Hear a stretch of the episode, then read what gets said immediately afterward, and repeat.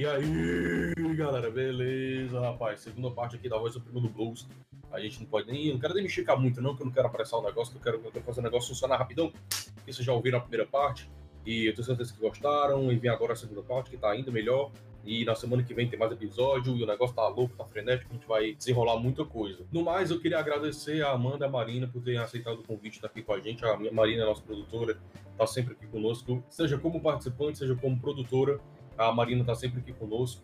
Então, eu queria agradecer muito a Amanda Salles por ter vindo para cá, eu queria muito agradecer a Marina. Queria lembrar vocês de seguirem os canais delas duas, perfis no Instagram, c.nitrocelulose, que é o do, do, projeto da Marina Nunes, Nitrocelulose, e o da Amanda Salles, que ela tem os projetos Alfa de Iracema, o projeto Lien, que é comigo, o Salles Duo, que é com o irmão dela, e o próprio perfil dela, né? Eu vou disponibilizar esses links tudinho, os arroba tudinho, vão estar na descrição do episódio. Então, alguns, alguns agregadores, eles permitem que eu crie o hiperlink, aí você clica diretamente no nome já vai direto. Outros não, então eu vou colocar o hiperlink de qualquer jeito. Se der certo, deu. Se não der, não deu. Mas vai estar os arroba lá de qualquer jeito. Então, compartilhe esse episódio, compartilhe com seu amante, seu pai, seu irmão, sua irmã, seu papagaio, seu cachorro, seu vizinho, sua avó. Compartilhe esse episódio com todo mundo. Compartilhe aí o Bar do Gordo para poder ajudar a gente a, a, a continuar produzindo aqui, a, a, continuar produzindo essa desgraça aqui, nessa porcaria. Por falar em irmão, falar em família, eu queria mandar um cheiro, um cheirinho no sovaco aí, ó, nesse sovaco aí podre, a nhacazinha, é, o CCzinho do meu irmão aí, o Edgar, dizem as más línguas que ele anda ouvindo esse podcast aí. Nem devia, muito novo, rapaz. Aqui só tem desgraça. Ei, mano, cheiro no sovaco. Vai para todo mundo aí que estiver ouvindo a gente também. É, um, um abraço e um muito obrigado por estar aqui ouvindo a gente, né? E é isso, galera. Cheiro!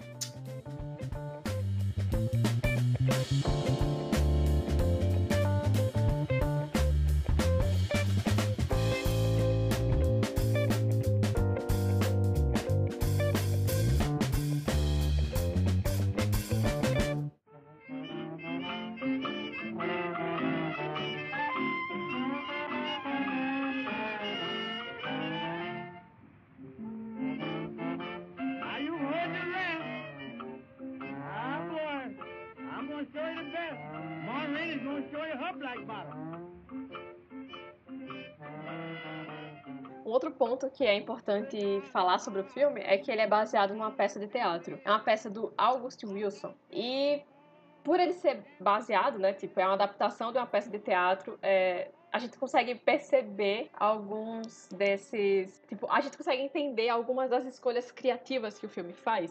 Então o filme ele passa basicamente em um local e normalmente filmes que são baseados em peças, eles têm esse esse caráter, né? Não musicais, musicais normalmente fogem disso, mas foge disso.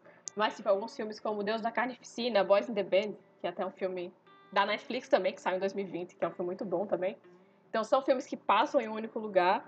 E, e aí, por isso, eles têm normalmente é, muitas transições, assim, sabe? Então, é filme, são filmes com muitas transições. E nesse filme, tipo, eu senti um pouco.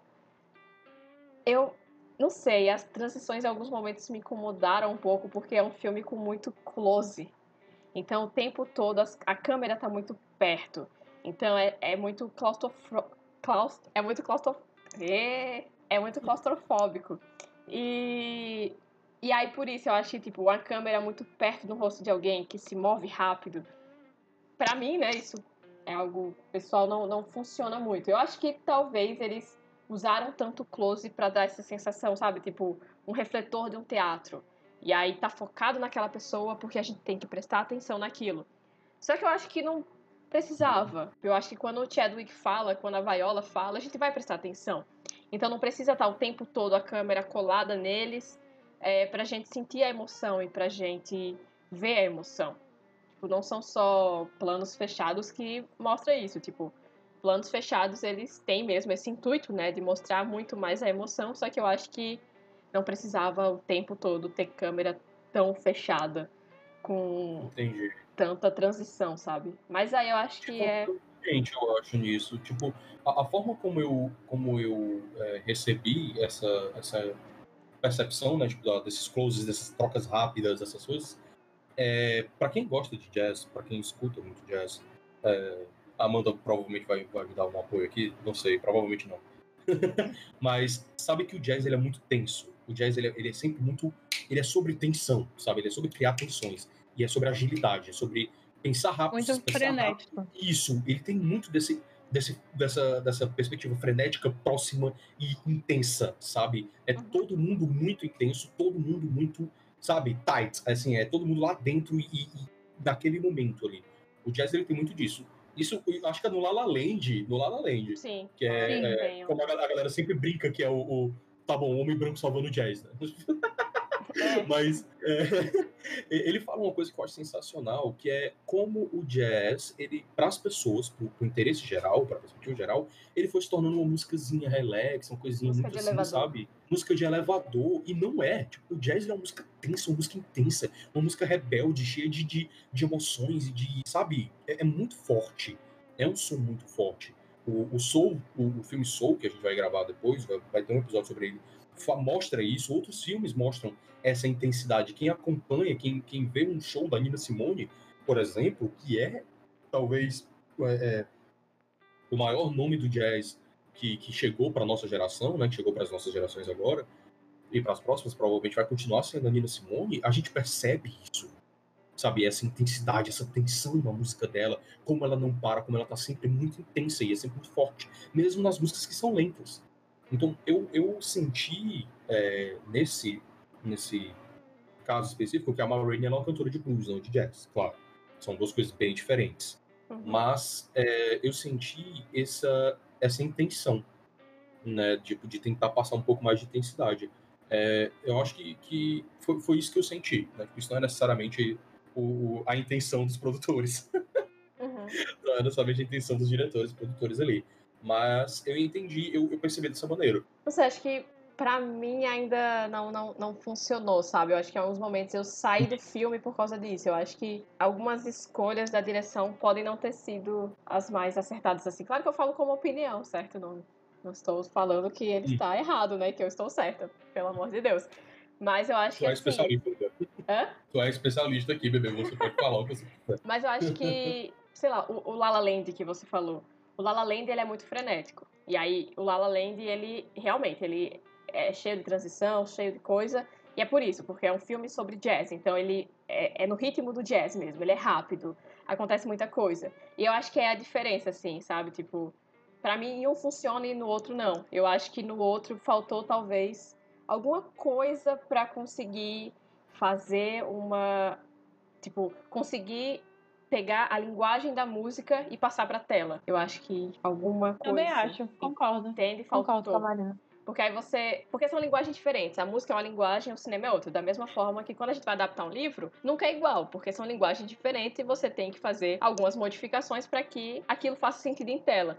E eu acho que talvez é, essa coisa do- de usar a velocidade da música no filme, pra mim não, Uhum. não encaixou perfeitamente, assim. Porque, assim, nesse caso, eu acho que esses filmes que eles vão no ritmo da música, eles são musicais, né? É, esse filme, ele é um filme musical. E aí eu acho que a, tipo, a musicalidade do filme em si, né, pra ele ser um filme musical, não encaixa tanto com as outras coisas, Entendi. assim.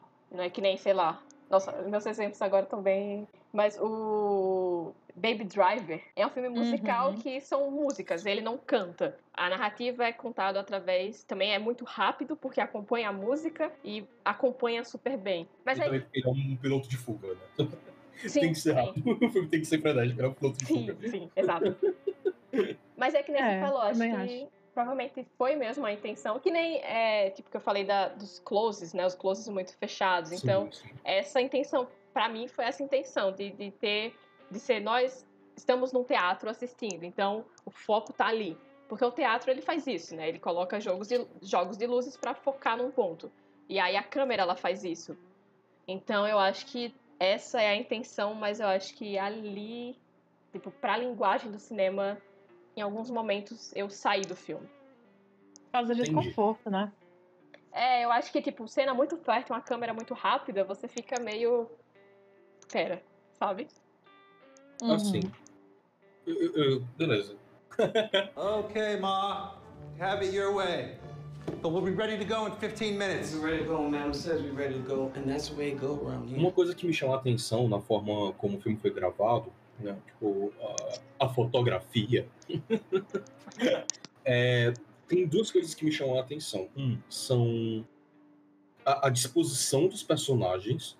Assim, tem cenas ali, tem cenas que eles mostram, por exemplo, todos os músicos ali do, no porão, né, do estúdio, é, que parece um quadro, sabe? Sim. Assim, É. é, é muito bonito. É um, eu achei um filme muito bonito, sabe? Ele, aqueles tons mais amarelados, aquela ideia do dia quente, eles conseguem passar isso na forma, na, na- como os personagens estão é, vestidos, na forma como tá é, ambientado, a forma como a câmera pega eles.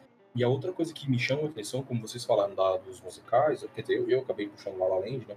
E a gente foi abordando isso, tipo, é, as cenas de, de música, sabe? A cena deles tocando, deles cantando, deles dançando, sabe? O Levi dançando e frescando com a cara do outro, Uhum. entende? Os, os diálogos, a forma como eles na música, o, o Levi vira pro, pro menino, pro baixista, que é esse nome dele, e fala, me dá um tom aí, começa a tocar aí.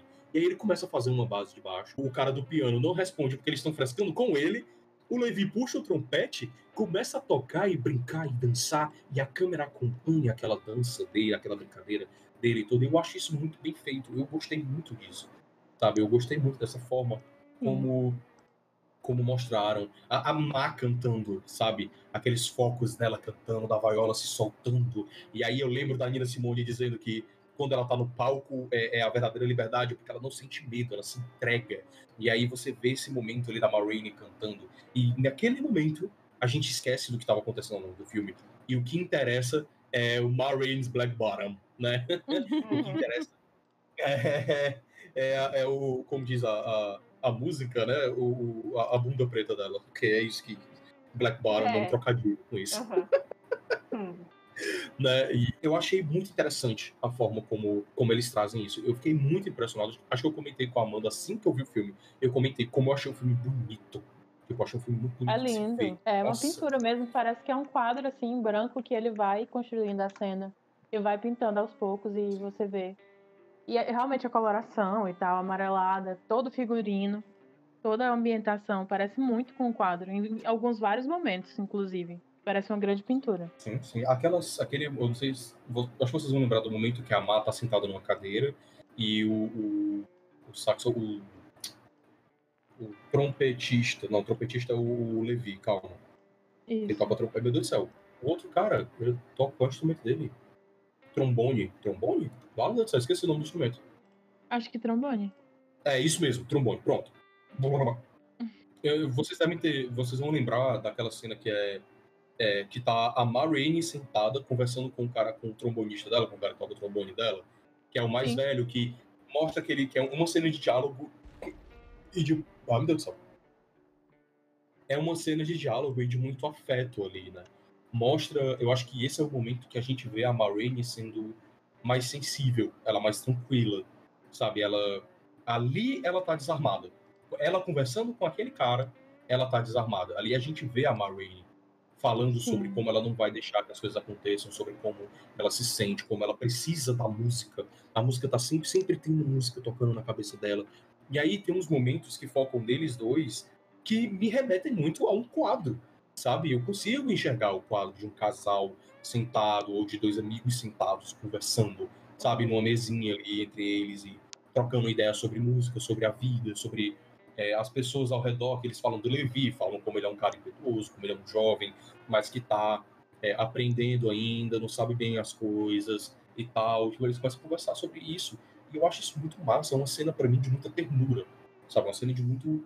Pô, caralho, eu, eu- me vejo nisso, sabe? Eu, eu vejo tranquilamente eu assim, sabe? Conversando com alguém, conversando com Marina, conversando com você, Amanda, conversando com qualquer pessoa, sabe? Grande amigo. Sim. E eu achei muito boa essa cena.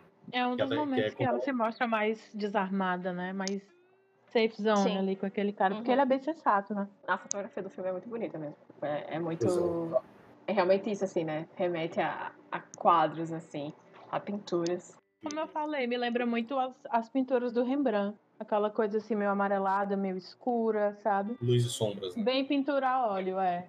Lembra muito Rembrandt pra mim. Uhum. Olha aí. Tá, vendo, gente, gente, gente, a enciclopédia, o que, é que eu falei?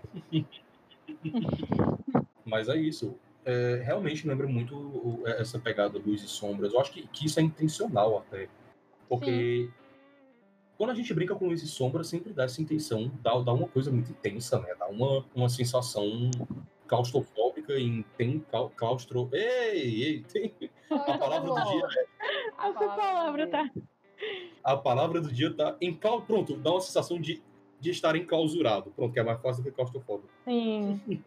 Eu, eu senti muito isso. Então eu, eu dou esse parabéns aí pra quem foi o diretor ou diretora de arte dessa porra. Quem, eu, eu não sei quem foi, não lembro o nome. Mas foi incrível, gente, incrível. A gente tá aqui na parte mais técnica, né? Agora é. Agora é só. Okay, Ma. Have it your way. But we'll be ready to go in 15 minutes. We're ready to go, says we're ready to go, and that's the way it go around here. Figurino também impecável, né? Putz, nossa! Eu amei o Que coisa. figurino, incrível. Nossa, logo no começo do filme, eles fazem aquele show numa tenda, né? Sim. Numa tenda que era muito comum na época. É, a, gente, a gente esquece, a gente é acostumado com a ideia de shows em estádios e todo esse negócio. Gente, isso é uma invenção dos anos 70 pra cá, tá? Isso não, tinha, não é uma coisa comum, não, viu? Isso não era uma coisa que acontecia na década de 20, assim. Isso não existia. Especialmente para artistas negros. Vamos lá, né? Então, aquele show naquela tenda, a reconstrução daquela cena, dos figurinos de todo mundo. É, esse filme, a Netflix lançou junto do filme um bastidores, assim, onde todos eles falam. Esse bastidores foi gravado após a morte do Chadwick Boseman, porque ele já fala, ele, ele não fala, entende, nesse, nesse bastidores. O Denzel fala, a Viola fala, todo mundo fala, mas o Chadwick Boseman não fala. Então é bem, bem, assim, é, é um pouco triste, sabe, que a gente tenha perdido essa chance de ouvi-lo falar sobre o processo dele. Tem uma curiosidade que eu achei interessante, que foi a Viola falando sobre a figurinista, né? A moça que cuidou de todo o figurino, de toda a maquiagem, de tudo isso. E ela dizendo, quando a gente vê nesse filme as roupas, né, que são colocadas ali pela, pela figurinista, a Anne Ruth, Ruth, Anne Ruth, eu acho, uma coisa assim o nome dela. uma curiosidade da Viola, que a Viola trouxe, né? Ela falou que uma coisa, você imagina, né? A, a, a Anne, que tá liderando ali o, o, o figurino de todo mundo, ela não vai se preocupar tanto com o pessoal do fundo, né? Os, os. Ela vai se preocupar mais com os protagonistas. Obviamente, ela se preocupou mais com os protagonistas, mas a Viola disse que tinha para bem mais de 100 cabeças ali, e a Anne, ela saiu em cada um dos, dos figurantes. Ela falou com cada um deles sobre a roupa, sobre o momento que eles estavam vivendo, sobre o que é que eles estavam representando, sobre como, sabe? Ela saiu conversando com eles sobre tudo isso. Tipo, a roupa que vocês aqui vocês estão usando, mesmo figurantes, não é aleatória. Tipo, não é uma roupa que sai aleatoriamente. Você tá na década de 20, você tá aqui, você tá no sul, você tá na Georgia, você tá. Entendeu? Ele, ela explicou cada um deles. E ela, a, a Viola Davis parabeniza ela por isso. Ela fica, meu Deus, que, que tipo de, de, de figurinista faz isso? De ir em cada um dos figurantes. Trabalho bem minucioso, né? muito minucioso, cara. Eu fiquei, eu fiquei muito surpreso com a roupa deles. Eu acho muito massa, porque no- nesse show da tenda, o que predomina é o roxo, né? Acho que a própria Viola tá usando o roxo. ah, o roxo. Ou é azul Ela usa escuro? azul escuro também. É, azul escuro. e o azul escuro, né? Como? Pronto, Por isso, que é- por isso essa minha confusão. Na verdade, na tenda é vermelho escuro. No show, em seguida, é azul escuro. É, Sim. mas a banda tá usando um terno de linho roxo. Que é um roxo bem escuro. Que é uma cor nobre, uma cor intensa, sabe? Uma cor forte, vaidosa, sensual. Tipo, tem toda essa parada Toda extravagância, né? extravaganza. Inclusive minha cor favorita. Tamo junto. A gente às vezes não vai com roxo, cara. Eu tô usando roxo pra tudo. Meu isqueiro é roxo, gente. Eu acho que, que tem que ter esse parabéns aí, Amanda. Você, você trouxe um ponto, meu Deus do céu. O figurino tá de parabéns. De parabéns. Tá demais. Nossa, me chamou muita atenção. Nossa. Achei Outra muito indicação. Outra parte que merece indicação, viu, velho? Porque tem indicação de melhor. Tem Até o- os dentes de dela, né? Tem- eu acredito que deve ser indicado a direção de arte, Uhum. fotografia, figurino. Não, não edição, né? Edição não, né?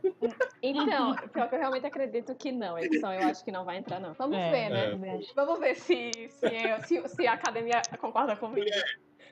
Se Bohemian Rhapsody ganhou edição. Nossa, não, mas. Bohemian Não, Rhapsody. é. Nossa, não, pelo amor. Ai, nem fala isso, porque me dá uma dor, porque Bohemian Rhapsody. Gente, gente do Corte, céu. corte, Corta, corta, corta, corta. Gente, pesquisem, ó, só pra.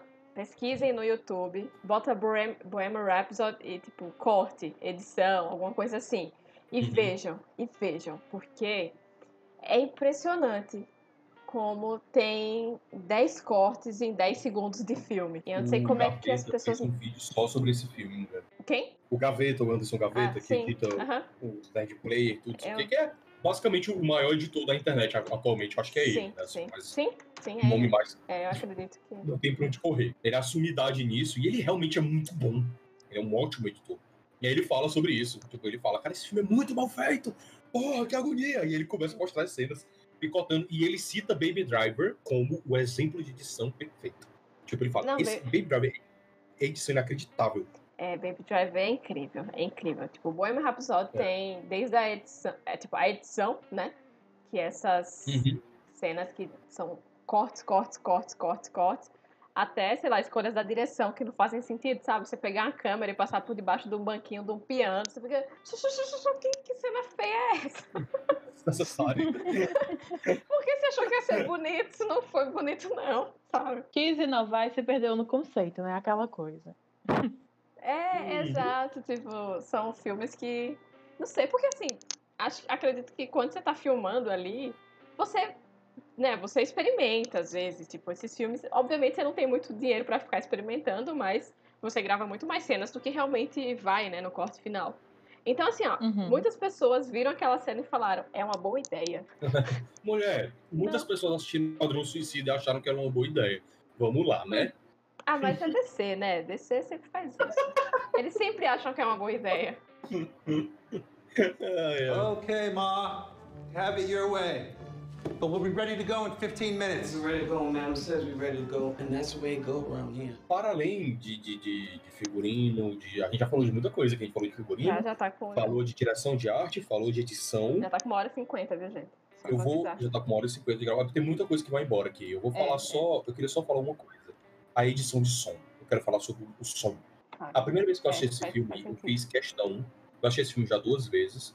Eu ia assistir uma terceira pra gravação, mas não deu. É, a primeira vez que eu assisti, eu fiz questão de, de assistir sozinho, parado, assim, tipo, eu fechei é, é, cortina, fechei tudo, tranquei a porta, botei um fone de ouvido e fui ouvir. Eu assisti prestando atenção especificamente no som. E eu vou dizer uma coisa, que obra de arte, que coisa bem feita.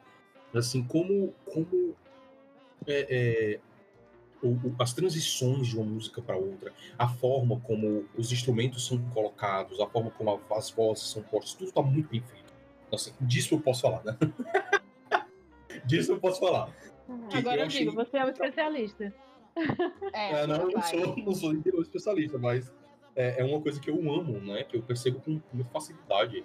Então tem, por exemplo, tem um momento que eles estão gravando, e aí é, eles estão gravando Marines Black Bottom, né? Eles estão gravando a música, e aí eles cortam a cena, vai pra dentro da sala do, do- de gravação e mostra no vinil o que o produtor e o dono da gravadora estão ouvindo.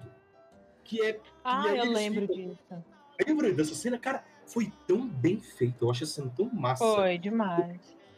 Nossa, eu fiquei bestinha, assim, eles vão, e aí você escuta no vinil, ouvindo a gravação, ouvindo o que eles estão pegando. E aí quando volta pra Mar, quando volta pra banda e a Marine ali, volta assim com um murro nas suas costas, sabe? Assim, bem um- uma porrada e te entrega aquele som inacreditável.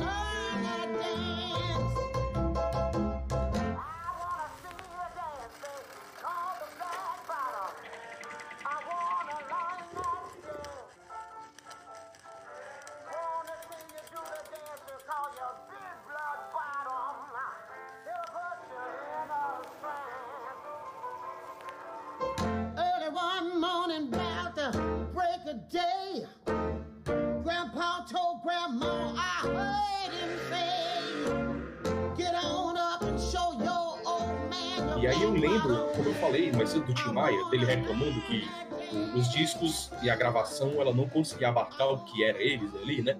Com a tecnologia da época. Então imagina como é que era a tecnologia da década de 20. Entende? Uhum. Tipo, Sim. a gravação aprisionava a voz dela. Então, quando você tá ali, você vê a banda, ela cantando. Ah, I wanna see that, that black bottom, I wanna see that big black bottom. Todos os caras na rua falam do seu big black bottom. eu quero ver isso, eu quero ver isso. Então, como o Timar falou, chega um momento que ele é, percebe que o que ele tá cantando, o que ele tá fazendo, não é o que tá sendo gravado, não é o que tá sendo mostrado na gravação, porque ela é limitada, é uma tecnologia limitada. A gente tá falando aí de um Brasil nos anos 70. Então, imagino que era um Chicago nos anos 20, né? E aí eu acho muito foda como eles mostram isso, sabe? Esse momento que eles começam a cantar, a banda, a, a Mar começa a cantar e a banda tá tocando, e aí você sente aquela intensidade da música dela. Eles cortam, mostram lá dentro como tá, que tá tipo bem mais baixo, bem mais Sim. controlado. E aí depois eles voltam dando essa pancada nas suas costas, que é a Ma Rainey de verdade, né? Aquela força, aquele peso que tem na voz dela e toda aquela, sabe, aquele blues Sim. Que existe ali. Então, eu sou fã de blues, né, gente? Então, aí fudeu. Mas me chamou muita atenção também essa parte. Então não tava lembrando até você falar. E eu lembro que realmente me chamou a atenção também. A gente comentou sobre isso, não foi? Eu, Sim, sim. A gente assistiu junto, né? Então a gente comentou. Ah, Uhum. Falando desse tipo de edição assim, né? é, eu queria só falar de outro filme, só pra poder, então, ficar, ficar a indicação. é um filme do ano passado. Ele não é do ano passado, mas ele saiu no Brasil ano passado. É, é do, da Amazon Prime Video, né? É Sound of Metal. Em português ficou O Som do Silêncio. Que é sobre um, um Uhum. baterista que tá perdendo a audição. E aí o filme ele Uhum. usa muito desse recurso também. Então ele mostra, tipo, ele lá tocando bateria e aí corta e, o que ele está ouvindo, sabe? Só ruídos e sons muito distantes. Então, é, o filme usa disso também pra mostrar, assim, pra dar esse choque, né? Ele usa o som pra ficar chocando a gente em alguns momentos, porque nesse filme, nesse caso, a gente tem, tipo, o cara tocando bateria, o maior sonzão, e aí quando você vê, na verdade, a audição dele tá sumindo ali. Então, ele usa é, do som pra fazer esse drama, e aí no caso do filme, né, o, o- a voz suprema do blues, ele usa pra poder mostrar a, a potência, né, da Mai. Então a gente tá ouvindo ali o som super baixo, controlado, e aí quando vem aquela explosão de som, você fica, meu Deus, sabe, tipo, como é isso, realmente ela, ela era muito poderosa, né, como ela tinha uma voz muito poderosa. Sim. E acho que é isso. Temos um podcast, meninas. Sim, hoje eu tô só no. no, no- Naquele negocinho do, do, dos, dos programas da SBT. Você quer trocar uma bicicleta por um lápis? Sim. Essa sou eu a vida toda. Sim. Vai, vai, vai, vai. Vamos fazer, vamos Um fazer. PlayStation? Temos um programa, meninas. Sim! Sim, professor. É, também. Agora que nós temos um programa, agora que chegamos ao final dessa desgraça. É, muito obrigado para quem chegou aqui no final. Obrigado por ajudar minha taxa de retenção a ficar boa. É, eu queria lembrar vocês de sempre seguir a gente ali no Instagram, gente sempre tá compartilhando, a gente tá sempre postando alguma coisa no Instagram, Bar do Gordo Cast. Lá a gente tem o, o Linktree bonitinho para vocês poderem acessar o podcast de outras plataformas, é, seja no Spotify, seja no Anchor, seja, um, sei lá, no Apple Podcast, seja no Pocket Cast. Não interessa, vocês podem acessar e ouvir a gente em várias plataformas. Todas estão listadas no nosso Linktree. Marina, vende teu peixe de novo. De novo, mais uma vez, vão lá no Instagram, arroba c.nitrocelulose. É, é uma página no Instagram sobre cinema, TV. E a gente faz vários conteúdos, então vão lá, sigam, comentem, conversem com a gente, peça conteúdo. E também tem um canal no YouTube, que é o Nitrocelulose. E sigam lá também, a gente tá um tempinho sem vídeo, mas tá vindo aí uma novidade. A gente tá começando a produzir umas séries aí que vai ser muito legal. E também a gente vai lançar a nossa primeira produção original. Então a gente vai lançar um curta ficcional, então sigam lá, porque Massa. a gente vai parar só de falar de filme, a gente vai começar a fazer também. Então, vão lá Yes! Que vai ser, vai ser massa. Olha, É, tô pessoal sabendo do dessa novidade aqui também. Em primeira mão, em primeira mão. Primeira mão. Olha, Furo de notícias, gente. Furo de É, notícias. Notícias em primeira mão, você só tem onde? No Bar do Gordo Cast. É um podcast de notícia? Não, aqui se importa. Aqui é, é- é tudo de qualquer jeito. Cara, massa, massa. É, assim, é garantia de que o puta vai ser foda, né? Marina tá envolvida, a gente sabe que vai ser muito bem feito. selo de qualidade. Não, é selo de qualidade nitrocelulose, né? Então, os nossos nitroceluloses. Nitroceluloses estão aí. Nossa, É. Foi estabelecido, né, do, do episódio de The Office. É, que- que nós que- somos os nitrocelulosos. E o nosso fandom também, o fandom também é nitrocelulose, então Raul Amanda também são nitrocelulosos. Eu espero, eu espero, eu espero que eles Sou. estejam no fandom. Eu sou torcedor. Claro.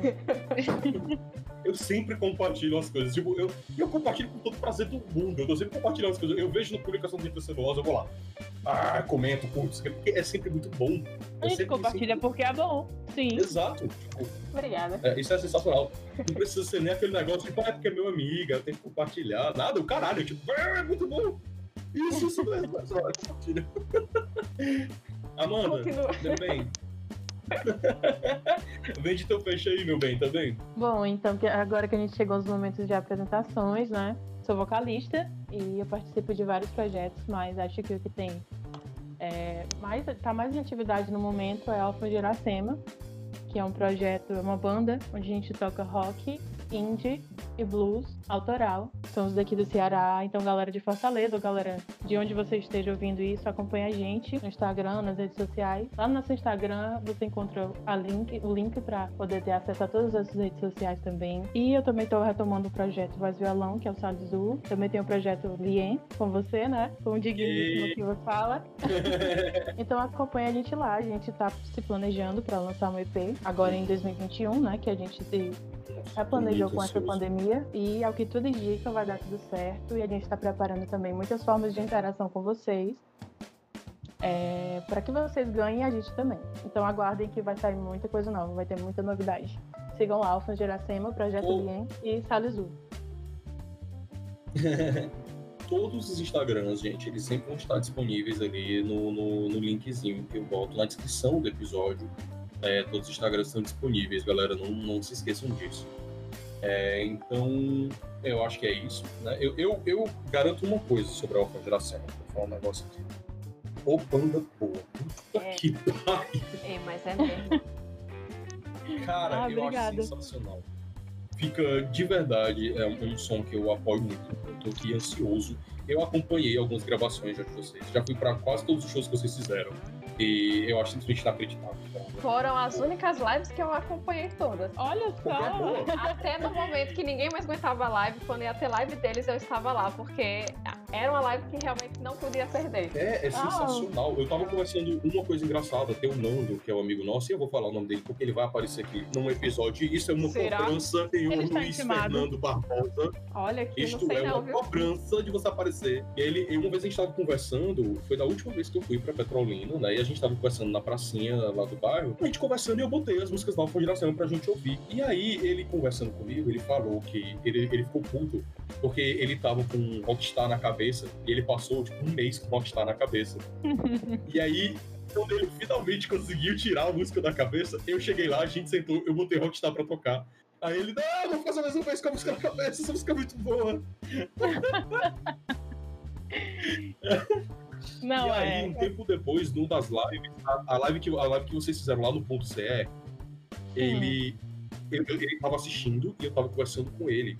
E aí, a música. é, calma, Natureza Urbana.